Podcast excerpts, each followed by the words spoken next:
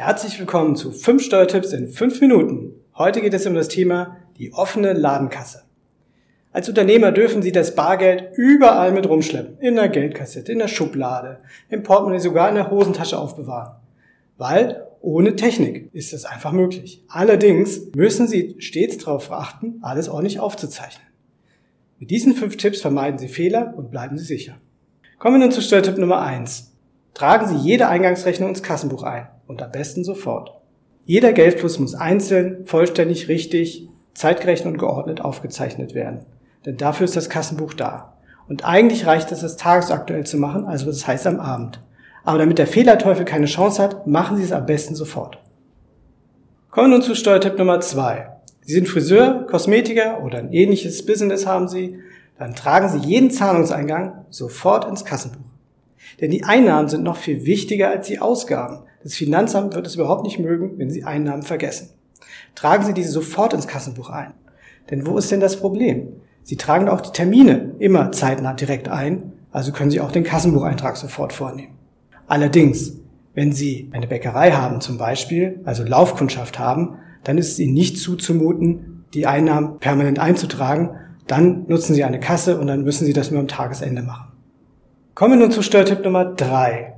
Jeden Abend müssen Sie einen Kassensturz machen. Das heißt, Sie müssen die Kasse aufmachen und das Bargeld zählen. Denn die Einnahmen und Ausgaben müssen korrekt erfasst werden. Das Kassenbuch muss also mit dem vorhandenen Bargeld übereinstimmen. Wenn es nicht stimmt, ist es nämlich die beste Chance, die Lücke noch zu finden. Ja, wenn die, die Kasse nicht übereinstimmt mit dem Kassenbuch und äh, Sie sehen, ach, da haben vielleicht Ausgaben, die haben Sie noch vergessen einzutragen, das ist jetzt die beste Möglichkeit, diese noch nachzutragen und das Kassenbuch zu vervollständigen. Kommen wir nun zu Steuertipp Nummer 4. Jeden Abend muss das Kassenbuch und der Kassenbericht vollständig und richtig sein.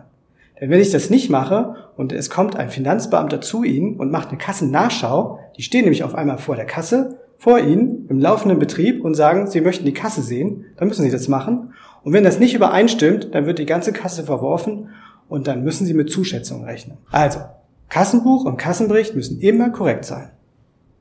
Kommen wir nun zu Steuertipp Nummer 5.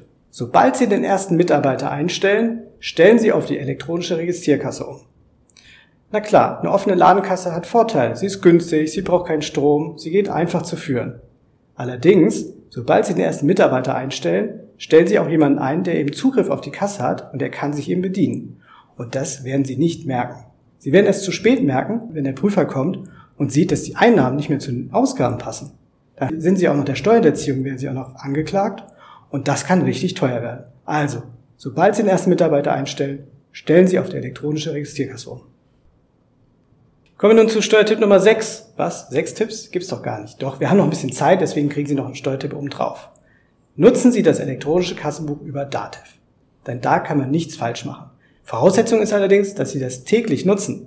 Denn wenn Sie es täglich nutzen, dann werden Ihnen sofort Fehler angezeigt und Sie können, wie gesagt, nichts falsch machen.